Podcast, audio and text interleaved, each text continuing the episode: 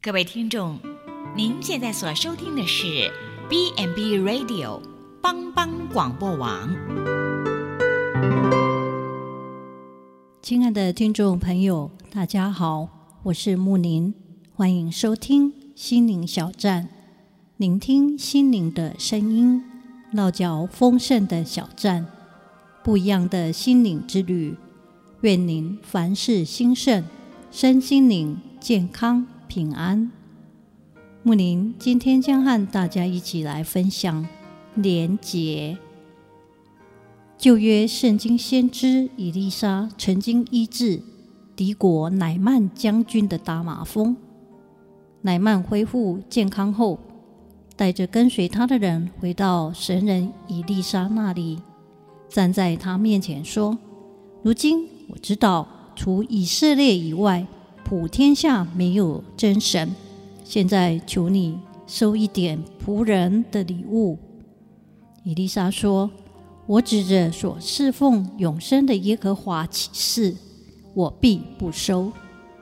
乃曼再三的求他，他却不受。伊丽莎对他说：“你可以平平安安的回去。”乃曼就离开他去了。刚走了不远，时人以利沙的仆人基哈西心里说：“我主人不愿从这亚兰人的。”乃曼手中受他的礼物，我指着永生的耶和华起誓，我必跑去追上他，向他要一些。于是基哈西追赶乃曼，乃曼看见有人追赶，就急忙的下车迎着他说：“都平安吗？”说：“都平安。”我主人打发我来说，刚才有两个少年人是先知门徒。从以法兰山地要来见我，请你赐给他们一连的银子两套衣裳。乃曼说：“请受二他连得的银子。”再三的请受，便将二他连得银子装在两个口袋里，又将两套衣服交给两个仆人，他们就在基哈西前头抬着走，到了山冈，基哈西。从他们手中接过来，放在屋里，打发他们回去。基哈西进去，站在他主人面前。以丽莎问他说：“基哈西，你从哪里来？”他回答：“仆人没有往哪里去啊。”伊丽莎对他说：“那人下车转回迎你的时候，我的心岂没有去吗？”这岂是受银子、衣裳、买橄榄园、葡萄园、牛羊、不必的时候呢？因此，乃曼的大麻风必沾染你和你的后裔，直到永远。基亚西从伊丽莎面前退了出去，就长了大麻风，像雪那样的白。这等贪污、不知廉耻之人，终究。面对可怕的报应，真是咎由自取。在东汉中后期，朝臣上下极其腐败，却也有出淤泥而不染的清官。会稽绍兴的东南太守刘崇就是其中一个。据《岳中杂志》杂事记载。刘崇字祖荣，东莱抹平人，以明经举孝廉。东汉桓帝时，拜授会稽太守。会稽郡比较偏僻荒凉，当地的老老百姓不断受到贪官剥削，日子过得很辛苦。但刘崇任会稽太守，改革弊政，废除。苛捐杂税，为治河治河患，身先士卒，上体劳作，视百姓之急为父母之急，为官十分的清廉，给老百姓做了不少的好事。《后汉书》说：“从自阅，苟不业废，民不见利，郡中大治。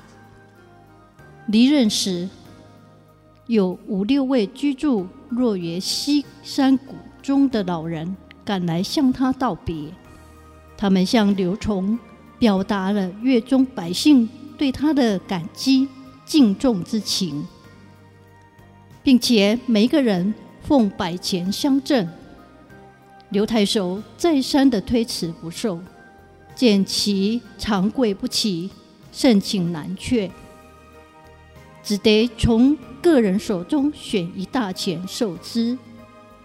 当他出阴山界至西小江时，投钱于水中而去。刘崇曾感叹道：“为官之道，舍一分则民多一分赐；取一文则官少值一文钱。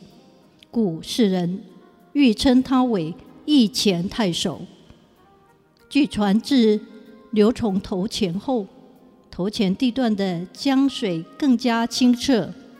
为纪念这位勤政青年、为民造福的太守，人们遂称此地为钱江镇，称这段江为钱清江，并建造了义钱太守庙，又在临江构筑一亭，取名清水亭。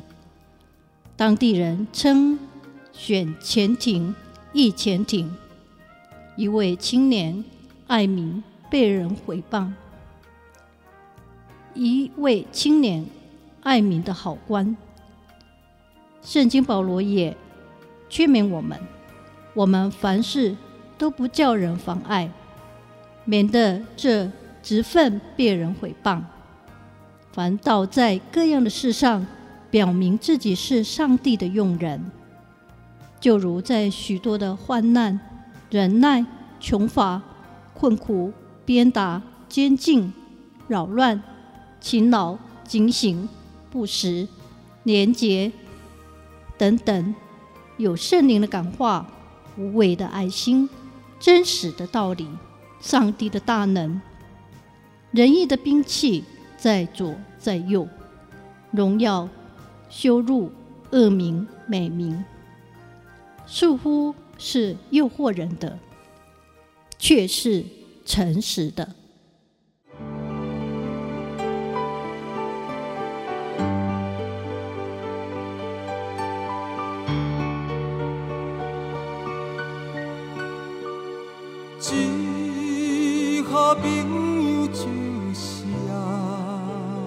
阿嫂，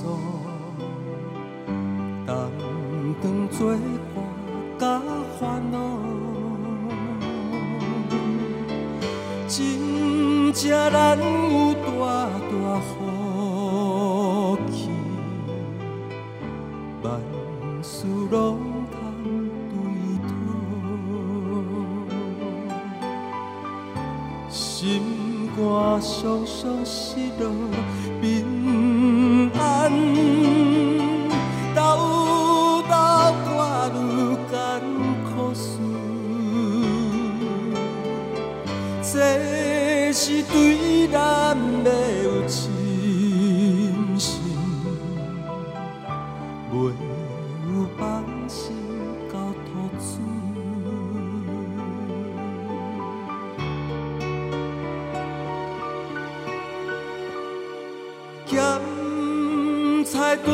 着油温时冷，也是心。大烦恼，